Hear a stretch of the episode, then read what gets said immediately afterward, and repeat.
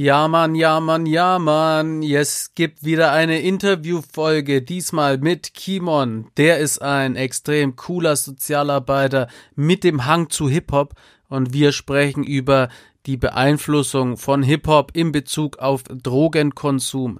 Vorher gibt's aber nochmal das Intro, weil das ist einfach Kunst. Gib es dir böse, ansonsten schalt bei 240 ein. Ey, Forster, du geiles Pferd. Ich hätte eine Anregung zum Intro zu deinem überkrassen Podcast. Ich fände es cool, wenn du ein neues Intro aufnimmst, was ein wenig mehr catchy ist. Zum Beispiel ein chilliges Instrument oder ähnliches und komplett weg vom Autotune-Intro. Mach weiter dein Ding, du bist ein echtes Vorbild. Hä? Hä? Was? Äh, naja gut, okay. Dein Wille geschehe. Viel Spaß.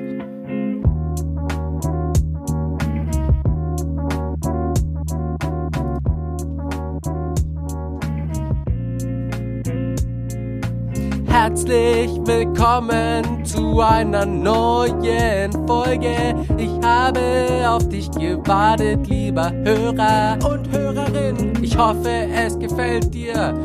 Bleib ruhig dran, ich bin dein Lieblingssüchtiger. Was geht ab? Und die Folge ist heute. Ah. Nein, nein, nein, nein, nein, Dominik. Komm, Forster, streng dich jetzt nochmal an, mach, mach mal was anderes. Wir spielen jetzt einen coolen Beat und dann machst du einfach weiter. Und hör vor allem auf mit deinem scheiß Gesinge. Du bist Ex-Junkie, Ex-Dealer, Ex-Knacki, bla bla bla.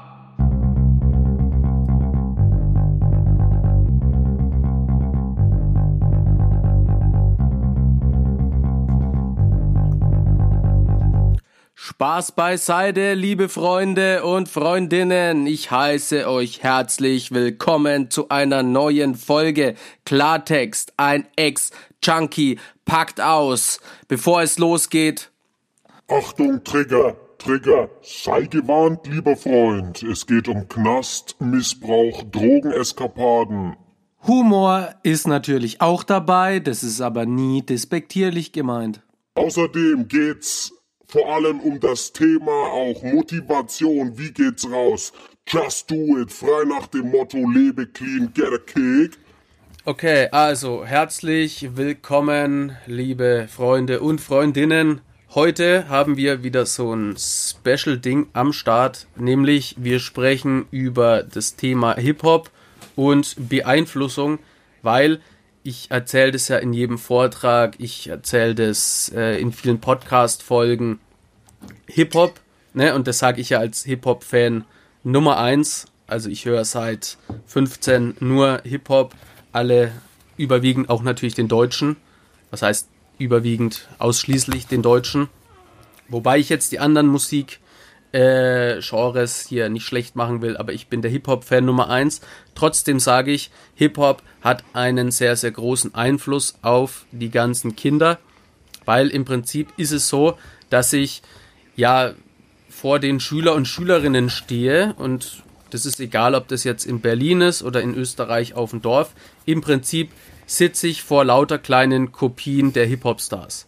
Also es ist für mich absolut offensichtlich, dass der Hip-Hop, der deutsche Hip-Hop, einen großen Einfluss hat. Und ich habe jetzt einen Gast mir eingeladen. Stell dich doch mal vor. Ja, guten Tag, liebe Zuhörerinnen. Ähm, ich bin Kimon, ich bin 24 Jahre alt und äh, Sozialarbeiter und genau wie Dominik leidenschaftlicher Hip-Hop-Fan und habe mich auch ähm, privat wie auch mit Kollegen oft darüber unterhalten, welchen Einfluss hat Hip-Hop, habe mich das selber oft gefragt, weil ich es halt höre in Bezug auf Drogen, in Bezug auf äh, Frauenfeindlichkeit, Homophobie, da gibt es ja viele Themen und äh, ich freue mich heute mit dir insbesondere über das Thema Drogen im Hip-Hop zu sprechen. Welchen Einfluss haben sie? Ich freue mich jetzt mit äh, dir darüber. Meine Erfahrungen sind, ich, ich bin da so ein bisschen zwiegespalten. Auf der einen Seite kann ich das immer noch nicht ganz glauben, was auch du jetzt so berichtest und was auch in der Doku da ähm, berichtet wird, dass das so einen großen Einfluss hat und dass man den wirklich so blind hinterherläuft. Also ich frage mich da immer noch, spielen da nicht noch andere Faktoren mit eine Rolle? Ist man nicht vielleicht generell schon offener gegenüber Drogen und diese Lieder und auch die Vorbilder geben dann so den letzten Push? Also sagen die praktisch, du, du stehst auf der Kippe, hörst das Lied und tust es dann? Oder ist es wirklich so, man versucht da, man sieht den Rapper oder die Rap-Crew so als ähm, Vorbild, also verhalte ich mich jetzt mal wie der. In diesem Zwiespalt bin ich noch und ich, ich glaube mittlerweile, dass ich da mich ein bisschen revidieren muss und dem Hip-Hop ähm, und den Rapperinnen einen größeren Einfluss auf unsere Jugend zusprechen muss, als mir das vorher bewusst war. Also vielleicht jetzt auch so als Gegenfrage an dich. Glaubst du, dass du auch ohne diese Musik früher oder später zu den Drogen gekommen wärst? Also war das so ein, ich sag mal, ein Weg, der gar nicht mehr vermeidbar war? Oder würdest du sagen, nee, Agro-Berlin war da schon äh, ein ganz großer Einflussfaktor? Wie, wenn du da jetzt so ein bisschen das reflektierst, wie würdest du das einschätzen? Weil das ist, glaube ich, das Problem, warum man schwer mit 15, 16 oder 14-Jährigen darüber reden kann. Die können sich ja. ja noch gar nicht so reflektieren. Ja, also Agro-Berlin hatte einen extrem großen Einfluss. Mhm. Es ist aber schon auch so, wie du sagst, also alleine nur durch die Musik oder alleine nur, dass ich die cool finde mhm. oder die jetzt auf Platz 1 der YouTube-Trends sind, alleine nur deswegen nehme ich keine Drogen. Mhm. Also wenn jetzt nur das wäre, ne? Mhm. Weil es läuft ja da immer ganz viel hinein. Deswegen ähm, ist die Option zu sagen, ja, der Hip-Hop ist daran schuld, dass ich jetzt süchtig geworden bin, das ist ja völliger Schwachsinn. Mhm.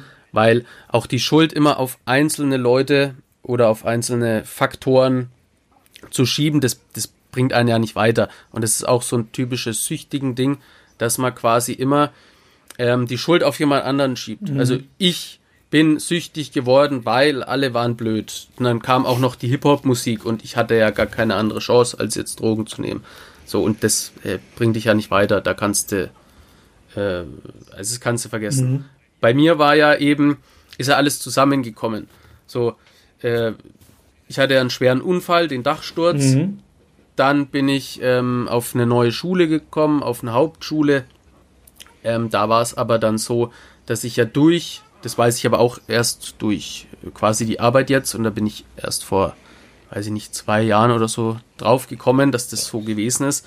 Also ich hatte den Unfall und durch den Unfall hatte ich extreme Reiferückstände. Deswegen sah ich mit 13 aus wie mit 10. Ja. Und mit 13 war ich auf einer Hauptschule, weil ich den Sprung auf Realschule und Gymnasium nicht geschafft habe. Warum? Weil mein, weil ich einfach einen Schaden hatte, weil Reiferückstände. Mhm. Also na, ich hatte diesen dreifachen Schädelbasisbruch mhm. mit Innenabriss mhm. und musste laufen und schreiben erst wieder lernen. Mhm. So, äh, nach außen hin habe ich sehr gut überlebt oder überstanden. Die Ärzte haben gesagt, das ist ein Wunder, super, weil nach drei Wochen äh, habe ich, also konnte ich schon wieder laufen und es kam dann alles mhm. ganz schnell. Aber natürlich im weitestgehenden waren das diese Schäden. Und ähm, dann war ich quasi eh so diese Außenseiterperson. Zu Hause konnte ich mich aber nicht hinwenden, weil ich meinen Eltern nicht zur Last fallen wollte. Mhm. Äh, Freunde hatte ich keine, beziehungsweise nur einen, der war aber noch ein größerer Freak als ich. Mhm. Und allein die Tatsache, dass ich mit ihm abgehangen bin, hat meinen Status schon wieder schlechter gemacht. Mhm. Also es gab quasi äh, ganz, ganz viele Baustellen. Und da kam dann gleich der Hip-Hop rein. Weil davor habe ich ja Eminem 50 Cent gehört, ja. habe ich aber nicht verstanden. Ich auch, und ich habe es auch nicht. Ich, ich dachte halt, ja, okay, cool, coole Musik irgendwie, habe auch mitgesungen, obwohl ich nichts verstanden habe. Ich habe halt mein eigenes Englisch gemacht mhm. irgendwie. Äh, und dann kam Agro Berlin und dann habe ich erstmal so gehört, ah, ach so ist es. Mhm. So, und dazu hatte ich dann niemanden, mit dem ich äh, irgendwie darüber reden konnte oder reflektieren konnte, mhm. äh, weil die meine Eltern auch gesagt, äh, so, so, so Musik hörst du nicht, das, äh, das darf man nicht. Mhm. So, das ist ja das typische. Ja, diese Tabuisierung, warum man sich dann nicht traut, das offen anzusprechen, ne? Gerade in der Zeit, genau. wo es noch nicht in den Charts war. Genau, und, und, und, da ist halt dann auch so, ja, hör's halt nicht. Mhm. Ja, und weil die Eltern sagen, hör's nicht, hörst du es ja erst recht an. Ja. Und die, ich konnte also mit niemandem über Hip-Hop reden. Die einzigen, die auch die Musik gehört haben, waren dann die, die schon drin waren. Die haben schon getrunken, die haben schon gekifft. Mhm. So, und dann lief eines zum anderen. Ne, weil ich habe ja gesehen, die Leute, die viel cooler sind als ich, die machen genau das, was Agro Berlin sagt. Mhm. Und wenn ich jetzt nicht das nachmache, was die machen, sondern wenn ich mir gleich den coolsten nehme, mhm. also den Anführer von Agro Berlin oder mein eigenes Agro Berlin hervorrufen kann, mhm. dann ist es doch das Beste, was mir passieren kann. Und das habe ich gemacht und zack, mit Ende 21 Hochsicherheitsjugendhaft. Kurzfassung. ja, äh, ja. Äh, da, da jetzt so die, direkt die Frage, weil du hast es ja jetzt, du hast ja gerade eigentlich ganz schön skizziert. Du hast auf einen Seite diesen, ich sag mal, Peer Pressure. Du hast da irgendeine Gruppe gesehen, die sich so verhält und du wolltest irgendwie dazugehören. Und gleichzeitig hat dir dann praktisch Agro Berlin die, die falsche Methode in die Hand gegeben, cool zu werden. Würdest du. Genau, und mir hat halt keiner erzählt, dass das jetzt ein Actionfilm ja. in Musik verpackt ja. ist. Ne, also ja. es gab da, es gab ja auch kein YouTube mhm. so, oder, oder zumindest war das äh, am Anfang und es war noch nicht in meiner Wahrnehmung. Ähm, oder es gab auf YouTube dann keine so Analysetexte und irgendwie, es wurde nicht als Kunst thematisiert, es wurde einfach immer als so, äh, das machen wir nicht. Das wird viel zu real dargestellt, ne? Ich kann, ich kann mich an das, ja, kann mich, genau. kann mich an das, ähm, welches Video war das von Ghetto Präsident 2, glaube ich, noch mit Automatik, wo ja. die da oben auf den, ähm, auf den Dächern stehen und ich, ich, dieses Video hatte so eine totale Faszination für mich, weil ich auf der einen Seite ja. erkannt habe durch das Video, dass es, ich sag mal, ein gefährlicher Lifestyle ist, den ich irgendwie gar nicht äh, pflegen möchte. Auf der anderen Seite aber auch diese Faszination dieser Gefahr. Der Rottweiler, der da irgendwie in die Kamera bellt und äh, die Texte noch dazu, dieser atmosphärische Beat. Und ich wusste schon damals, als ich das gehört habe, nicht ganz damit umzugehen. Fand, fand ich das jetzt cool oder fand, hatte ich, habe ich mehr Angst und Respekt davor? Und dazu jetzt mal so eine, eine Frage, wie du das siehst, weil du ich finde dich besonders interessant in dem Thema, weil du sprichst ja auch mit Jugendlichen und ähm, deine Zuhörerinnen werden es wissen, du nimmst ja kein Blatt vor den Mund. Das ist ja auch so ein bisschen ja. Hip-Hop, sage ich mal. Du sagst Bitches, du sagst Arschloch, du sagst Fotze und so. Ähm, wie siehst du da, ähm, ja, wie, wie sage ich das? Das ist ja ein Zwiespalt. Auf der einen Seite möchtest du authentisch sein, genauso wie die Rapper auch. Und auf der anderen Seite hast du ja mit deiner Präventionsarbeit auch so einen ähm, pädagogischen Auftrag. Ja. Wie gehst du damit um? Also wo endet die Authentizität und fängt der pädagogische Auftrag an, wenn du verstehst, was ich meine? Ja, ich verstehe sehr gut. Deswegen wurde das, äh, also mein Vortrag oder früher da noch Lesungen, ähm, deswegen wurden die ja, nicht so aufgenommen, wie ich mir das vorgestellt hatte, mhm. weil äh, mittlerweile behaupte ich, verwende ich Ausdrücke und Fäkalsprache immer nur an Stellen, wo das passt. Mhm. Also ich verwende nie ein, einen Ausdruck an einer Stelle, wo das jetzt irgendwie seltsam wäre. Das kann ich jetzt aber erst im oder durch die sieben Jahre Erfahrung habe ich das jetzt so quasi herausgefunden, mhm. wie das alles so ist. Und ich habe ganz viele Fehler gemacht, weil ich wollte ja mit aller Gewalt quasi verhindern, dass Jugendliche irgendwie Drogen nehmen. Mhm. So, das war so mein erster Ansatz. Und äh, da gab es auch noch gar kein Buch, da war das irgendwie so ehrenamtliche Tätigkeit und es war im Prinzip das Einzige, was ich hatte, mhm. weil entweder habe ich das gemacht, ehrenamtlich, oder ich saß halt in meiner Schimmelbude im Rotlichtbezirk und habe versucht, clean zu bleiben. So, das mhm. waren die zwei Optionen. Und dann wollte ich halt mit aller Macht bewirken, dass die Kids mir zuhören. Und dann habe ich ganz viel Fäkalsprache benutzt. Also auch, äh, ich habe dann direkt begonnen mit irgendeiner Knaststory und dann bin ich in Drogenkonsum abgerutscht. Mhm. Und ich habe halt gemerkt, also es hatte noch keine Struktur und ich habe gemerkt, dass die halt auf äh, Ausdrücke reagieren. Also im Prinzip war meine Vorstellung so, nimm einen klugen Satz der Lehrer, äh, jährlich sterben 80.000 Menschen an den Folgen von Alkohol, mhm. ergänze diesen durch Ficken und Fotze und alle hören zu. So, das ist relativ plump, mhm. aber es funktioniert halt.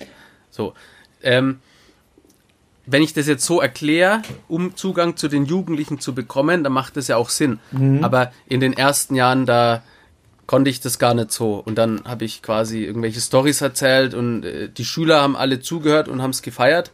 Aber ich bin mir gar nicht so sicher, ob ähm, das so rüberkam, was ich denen erzählen wollte. Und, also, oder ob nur äh, und, Fotze hängen geblieben ist, jetzt so ganz plump. Genau, oder, ne? oder so, oder Drogen sind geil. Ja.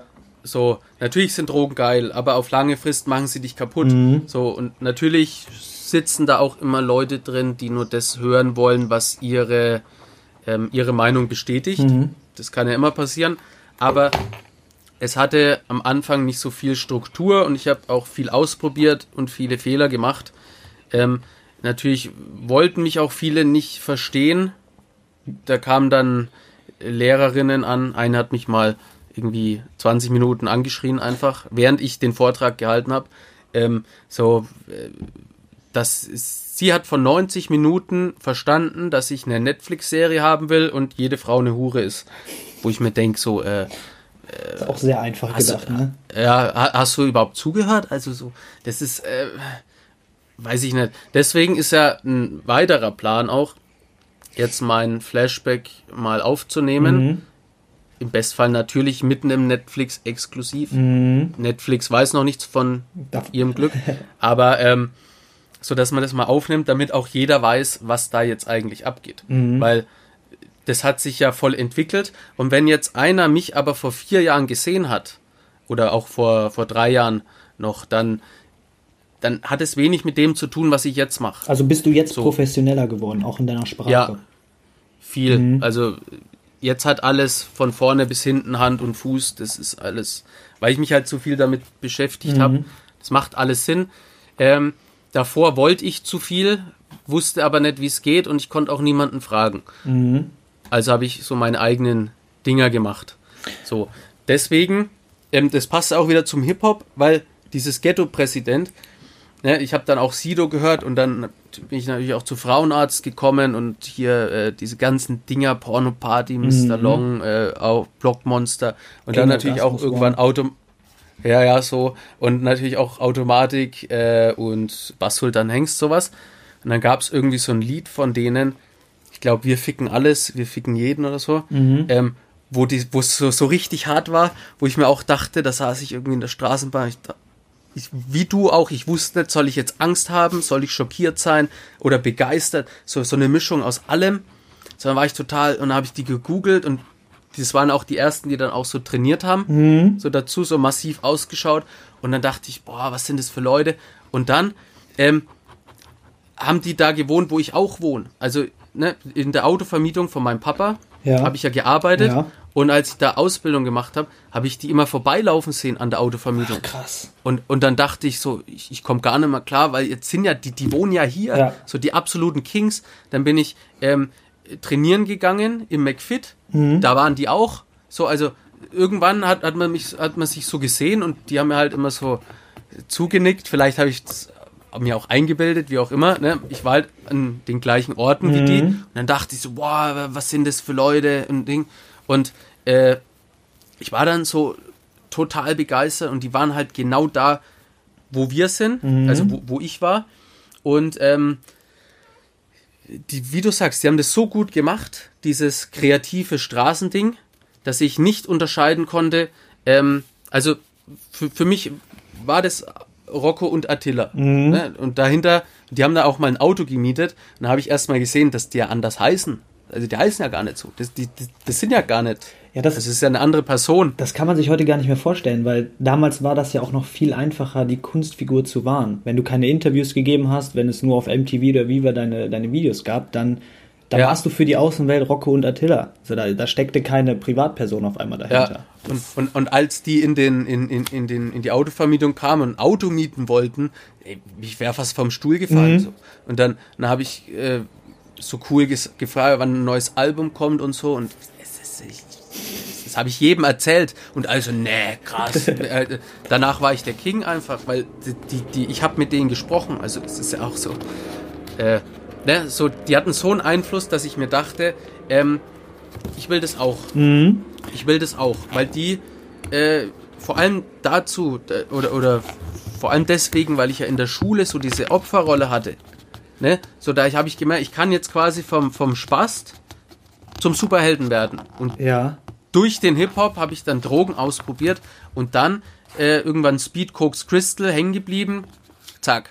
Aber hätte man, hätte man dich da irgendwo hindern können oder also wo, wo war der Punkt, wo du sagst, ähm, man, man hätte dich noch abholen können, man hätte vielleicht mit einem reflektierten Gespräch darüber, was Hip-Hop ist, äh, dir erklären können, hey, das ist, das ist eine Kunstfigur, die spielen mit diesen Stilmitteln so, die verkaufen wahrscheinlich auch gar keine äh, Kilos an Koks oder so. Also, weißt du, wie ich das meine? Weil du bist ja später dann, du hast ja das Leben gelebt, wovon, die, wovon viele Rapper rappen. Wahrscheinlich aber niemals so gelebt und erlebt haben wie du. Deswegen die Frage, wo hätte man dich in dem Alter überhaupt erreichen können oder war es so, nee, das sind meine Vorbilder und wenn jetzt ein Lehrer oder Sozialarbeiter kommt und irgendwas sagt, der ist mir scheißegal. Also ich glaube schon, dass man da sehr, sehr viel machen kann mhm. und so Leute erreichen kann.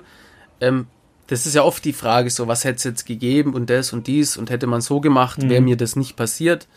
Das kann ich nicht sagen, weil ich, ne, ich kann es nicht genau Klar.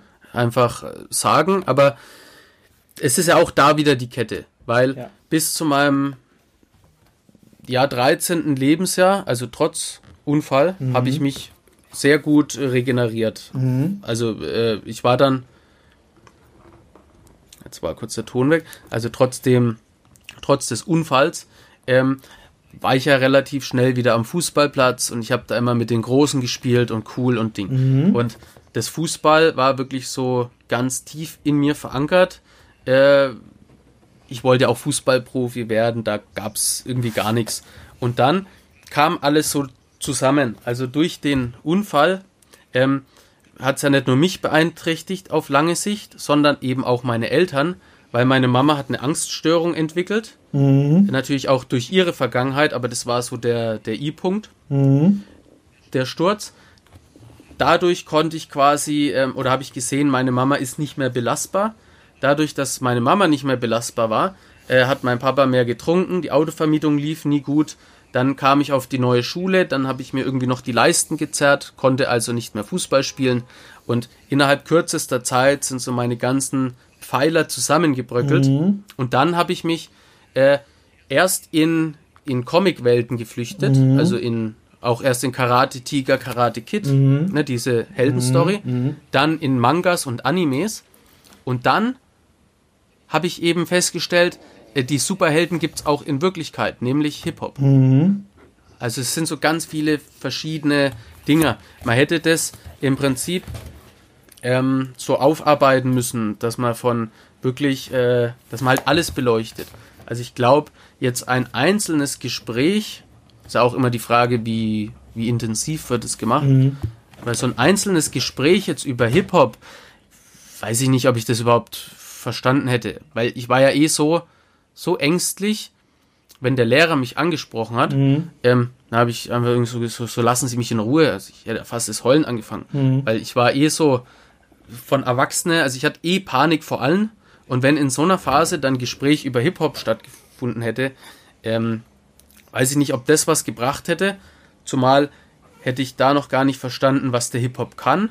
Und das war wirklich so, als hätte man dann mit 17, 16, 17 so ein, so ein Gedanken eingepflanzt in mein Hirn mhm. und auf einmal war der da. Was, was, was ich da jetzt raushöre, wenn ich das so pädagogisch jetzt mal hier zusammenfassen kann, ja.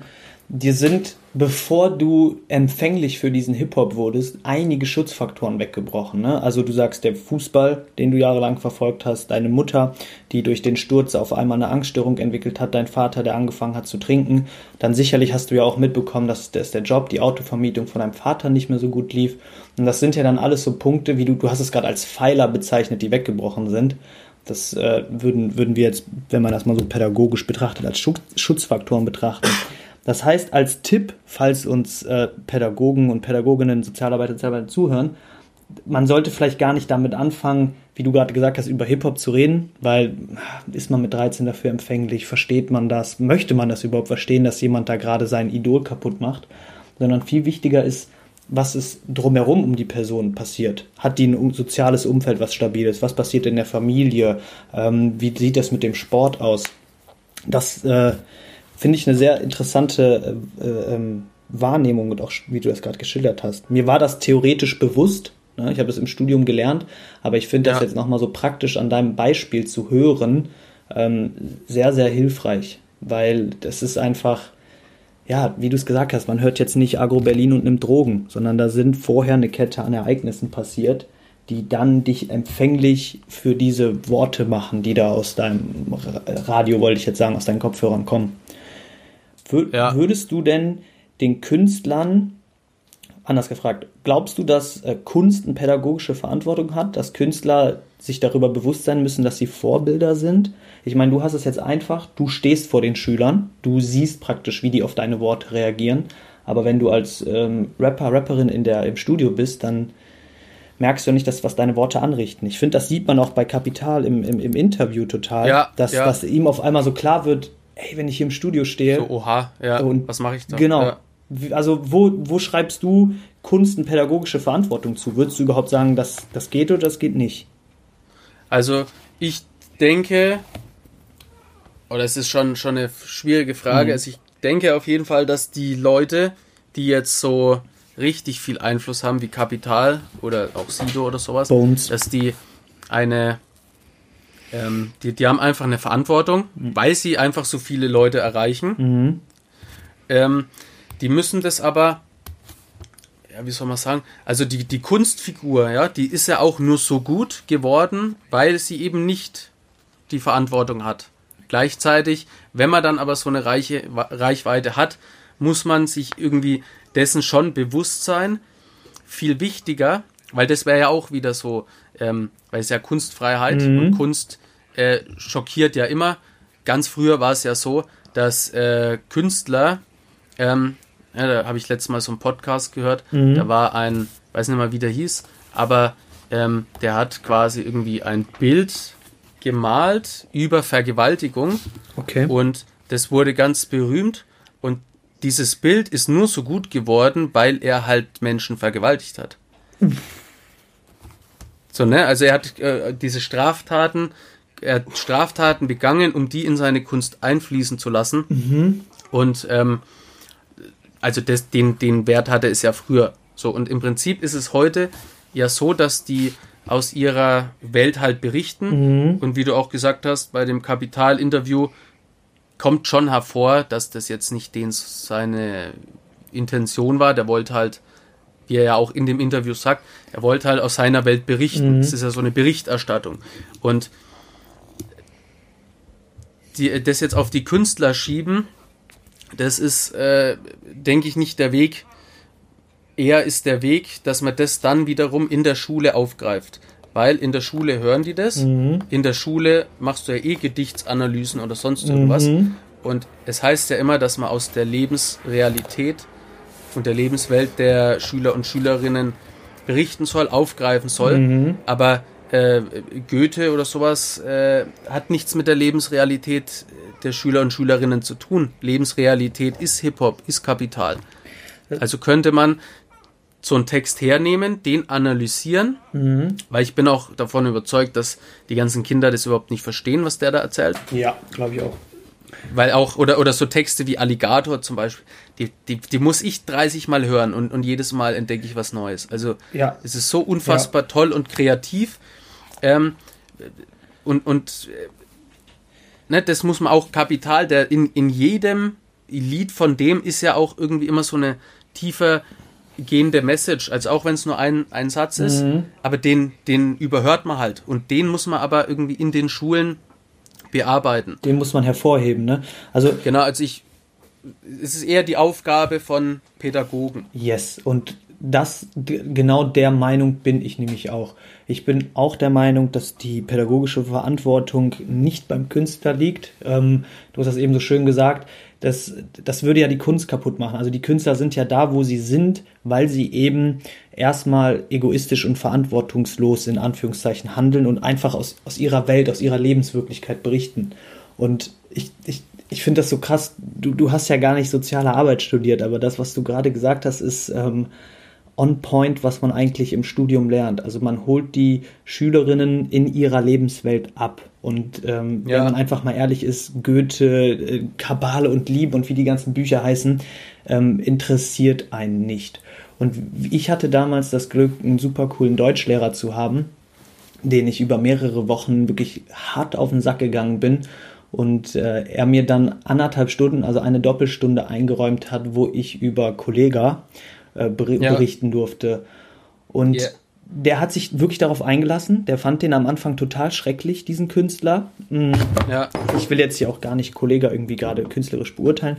Ähm, und am Ende dieser Doppelstunde hat er wirklich eingesehen und gesagt so, okay, so habe ich auch noch nicht äh, Hip-Hop und Rap gesehen. Und dieses Thema Gedichtsanalyse kam, glaube ich, erst durch diese Doppelstunde, die der Lehrer da uns so Freiheit gelassen hat, erst richtig bei uns an. Weil da steckt ja, ja so viel in den Texten. Und ich habe dann am Ende und das, also das dann auch nochmal so als Beispiel, dass das wirklich funktioniert. Ich habe äh, mündliche Abiturprüfung in Deutsch gehabt, ich hatte Gedichtsanalyse. Ich habe mich mit keinem einzigen Gedicht darauf vorbereitet. Ich bin auf Rap Genius gegangen, habe mir meine Lieblingstexte runtergeladen und habe die nach Schema F, nach der Gedichtsanalyse analysiert. Und ich habe 14, ja. und ich hab 14 Punkte bekommen. Also das, das, das scheint zu klappen. Das ist wirklich eine Methode, ja. ähm, wo die Pädagoginnen hingehen müssen und das aufgreifen müssen. Weil der Künstler macht Kunst. Und Kunst ist aus meiner Sicht dafür da, Grenzen aufzuzeigen, Grenzen zu überschreiten und einfach der, der Gesellschaft auch so einen gewissen Spiegel vorzuhalten. Und die Aufgabe von uns Sozialarbeiterinnen und äh, Pädagoginnen ist es dann, mit dieser Kunst pädagogisch umzugehen und den Schülern näher zu bringen. Das ähm, und das finde ich einfach und so krass, dass, dass, dass du das erkannt hast, weil das haben die meisten Pädagogen nicht erkannt, wenn ich das jetzt mal so sagen kann. Ja, äh, genau, das ist ja das Problem. Und dann sage ich quasi äh, irgendwelche, ne, weil wenn ich vom Knast berichte mhm. oder aus der Drogenszene, von Kriminalität, dann äh, verwende ich da natürlich äh, Fäkalsprache, weil das ist ja das Authentische. Ja. Es ist ja so. Es, im, Im Knast äh, interessiert sich niemand für deine Gefühle. Du wirst halt einfach gefickt, wenn du was Falsches machst. Das ja. ist halt einfach Fakt. Ja. So, und die wollen ja immer was Echtes hören. Aber wenn man dann was Echtes sagt, dann sagen sie, ja, das, das, das geht jetzt aber nicht. Und äh, ja, es ist, äh, ich will ja nicht der Feind sein, sondern wir müssen uns ja die Hand reichen, mhm. weil ich schaff's zum Beispiel durch meine Story, die Tür zu öffnen. Mhm. Und wenn du dann quasi mit den Schüler und Schülerinnen, die, wo ich die Tür geöffnet habe, Gedichtsanalysen machst mhm. und sein ganzes Wissen vom Studium ein, ein, einfließen lässt, dann ist das eine super Kombi und außerdem Voll. wecken wir durch so Hip-Hop-Textanalyse die Begeisterung und die Leidenschaft in den Köpfen der Kinder. Weil die haben keinen Bock auf Deutsch, auf Referat, auf Gedichtsanalyse, auf irgendeine Scheiße. Wenn wir aber die Leidenschaft wecken mit dem, was sie hören, ja. mit dem, was sie erleben, mit ihren Vorbildern, dann sind die irgendwann total begeistert. Ja. So, und wenn die nämlich Begeisterung haben, dann werden die sich irgendwann auch mal an historische Texte ranwagen können.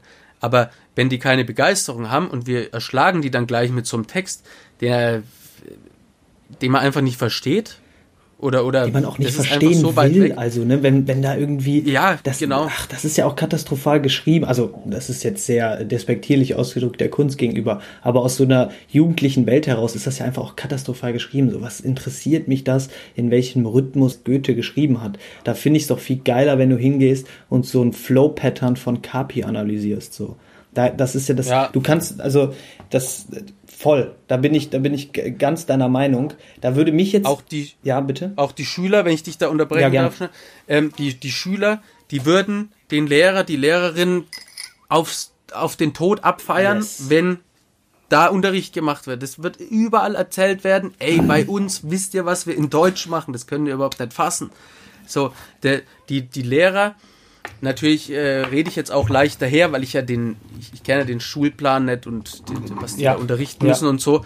Aber ich denke, man hat schon so einen so einen Freiraum auch und dass man das für sich nutzt. Also weil ganz viele haben ja Probleme, ähm, die Schüler und Schülerinnen überhaupt im Zaun zu halten, den Unterricht durchzubringen. Und das wäre ja der ultimative Trick. Und ich habe das auch schon ausprobiert da war ich in der Schulklasse, mhm. danach kam die Direktorin, hat gesagt, ey, ich habe in der nächsten Stunde Deutsch, können wir nicht schnell so einen Text mal machen? Boah, coole Reaktion, also coole Reaktion. Die war sensationell, ich weiß gar nicht, wo das war, Trost, Trostberg oder mhm. sowas. Trostberg, ey, wenn ihr das hört, ich glaube Trostberg war es. Mhm. Ähm, sensationell, so, weil dann stand ich da auch mit drinnen, ne, war dann einfach da neben der Direktorin mhm. und wir haben dann so zusammen das Ding gemacht. Und dann war die Stunde vorbei und niemand ist aufgestanden. Und selbst ich habe mir gedacht, ja, wie geht's jetzt weiter? Also so, das war sensationell. Und dann erreichst du ja auch was, wie du es gerade gesagt hast. Die Schüler gehen dann raus, die gehen auf den Schulhof und wenn die das Lied dann nochmal anmachen, erstens hören die das dann auf einmal anders, so. Und Ja. zweitens, dadurch, dass sie dann hingehen und sagen, ey, Tim, guck mal, bei uns, äh, die Frau Schmidt hat das und das mit uns gemacht, dann durch diese Mundpropaganda sensibilisieren die Jugendlichen sich auf einmal selbst dafür, weil die es halt einfach richtig cool fanden. Und, und das ist, glaube ich, auch noch so ein Punkt, was man damit erreicht. Die Lehrerinnen geben den Schülerinnen damit einfach auch das Gefühl, mitbestimmen zu können, wichtig zu sein und auch ernst genommen zu werden. Weil wenn mir einfach der, wenn der Lehrer reinkommt und einfach so einen Goethe-Text dahin klatscht und sagt so, jo, das machen wir jetzt, dann fühle ich mich als Schüler und ich glaube, da können jetzt 99 Prozent zu relaten, einfach nur bevormu- bevormundet und so, ja, weil der das will. Wenn der Lehrer aber reinkommt und sagt so, ey, okay, ähm, welch, welchen Song hört ihr gerade? Ich habe gesehen, Platz 1 ist irgendwie, ähm, was ist es jetzt gerade hier von Bones und Maxwell Hobby, glaube ich. Ähm, Ja, wir hören ja. uns das, den Track jetzt hier mal an und gucken mal, was die da so labern. Ich, wie du gerade gesagt hast, ich glaube, die Schüler bleiben in der Pause noch sitzen, um noch weiter darüber zu reden, um noch weiter damit rein zu Ja, interpretieren. für die sind die dann die Meister. Bitte Genau. berichte mir mehr Genau. von deinem Wissen. So, Genau. Das ist, weil auch, äh, äh, also allein ich krieg da schon wieder Gänsehaut, weil das ist ja genau das, warum ich glaube, dass meins äh, auch so gut funktioniert. Mhm. Also ich sitz vor denen und ich, äh, die, die Schüler und Schülerinnen sehen mich 10, 90 Minuten, die bleiben danach meistens noch irgendwie drei Stunden länger und wollen irgendwas wissen von mir. Äh, die gehen auch gar nicht heim. Ich muss jetzt sagen, so, ich geh jetzt heim. So, ich, ich muss jetzt gehen. Ich habe keine Zeit mehr. So, die würden auch äh, wahrscheinlich zelten oder was weiß ich. Also es ist einfach, weil ich denen eben dieses auf Augenhöhe begegnen und aus der Lebensrealität und Lebenswelt berichte. Ich weiß ganz genau, wie es denen geht. Ich beschreibe auch immer diesen Drang, irgendwie bei den Freunden mit dabei zu sein, was zu erleben in dem Alter als Wirbelsturm in der Brust. Und wenn ich denen das so erklärt, die wissen alle ganz genau, oder vielmehr ich weiß ganz genau, weil ich ja in der gleichen Situation war. So, und es funktioniert sehr, sehr gut. Die erzählen mir ja dann danach ihre tiefsten Geheimnisse, schreiben mir das auf Insta und diese ganzen Dinger, fragen, ob ich nicht den Unterricht machen kann. Sei nein, weil ich, weil eure Lehrer und Lehrerinnen, die wissen da viel mehr als ich. Also die, die, ich, ich kann keinen Unterricht machen. Ich bin ja kein Lehrer. So und die Lehr aber die können das und die sind super und Ding. Und wenn die jetzt äh, und ich hoffe, das können wir mit dieser Folge ein Stück weit erreichen, wenn die wirklich die Sachen für sich nutzen, das ist ja ein Werkzeug. Also ihr werdet so unfassbar cool, die feiern euch alle. Ja. Weil ich kenne auch Sozialarbeiter, die äh, eben einfach durch die Schule laufen und dann den Leuten so mit der Faust abchecken und sagen, ey, kommst dann zu mir, ziehen wir uns das neue Album rein. Äh, den lieben alle einfach. Ich hab, da- da habe ich jetzt gerade noch eine Story und zwar ich habe ähm, vor zweieinhalb Jahren habe ich einen geflüchteten jungen Mann betreut und ich, mir hat so ein bisschen der Zugang zu der Person gefehlt. Und Ja. es gibt ein Video von Skepta, äh, Ace Hood Flow heißt das. Und das Video ist richtig plump. Er steht einfach vor einer Wand und dreht ein Blunt. Also das ist das Video. Und er rappt dabei. Ja. Und Ja. ich habe das Video genommen, habe ihm das gezeigt, weil ich wusste, die Musik feiert er, das wird ihn abholen. Und natürlich, der dreht dann blunt. Und wir waren auf einmal auf einer sehr ehrlichen und respektvollen Ebene unterwegs und haben uns übers Kiffen unterhalten. Und er hat mir gestanden, was heißt gestanden? Er hat einfach darüber geredet, warum und wann er kifft und dass er das halt für sich braucht, weil er halt, ne, er hat dann auch das erste Mal über sein Traumata gesprochen und dass ihm Kiffen da halt irgendwie bei helfen kann, abends einzuschlafen. Es sei jetzt mal dahingestellt, wie hilfreich das wirklich ist. Aber Ja, ja. für mich war das einfach ein krankes Erfolgserlebnis, weil ich mir dachte, ich habe hier gerade über, ich habe den Track auch gefeiert, über meine Musik einen Zugang zu ihm gefunden, so dass er sich mir geöffnet hat. Auf einer ganz anderen Ebene. Das Lied hat ganz schnell keine Rolle mehr gespielt, sondern er hat einfach dadurch gecheckt, dass ich ihn nicht verurteile, nur weil er mir gleich erzählen wird, dass er kifft. So, und das, gena- Ja, das ist ja. genau das, was du gerade meintest. Wenn die Lehrer oder Lehrerinnen, Pädagogen und Pädagoginnen ähm, mit sowas an die Schüler rantreten, dann nehmen die, die fühlen sich ernst genommen. Die denken auf einmal, ah, okay, ich kann jetzt auch Sachen erzählen, ohne dass die Person vorne komplett durchtickt. Weil das ist ja immer noch bei diesem Thema Drogen, immer noch so diese Gefahr bei den Jugendlichen, dass die oft denken, hey, ich würde gern darüber reden. Ich habe auch super viele Fragen, aber ich kann nicht einschätzen, wie die Person vor mir gleich darauf reagiert. Ob die nicht einfach sagt, ach du Scheiße, Mitzurektorin, wir rufen deine Eltern an ähm, und hier so einen riesen Fass aufmachen.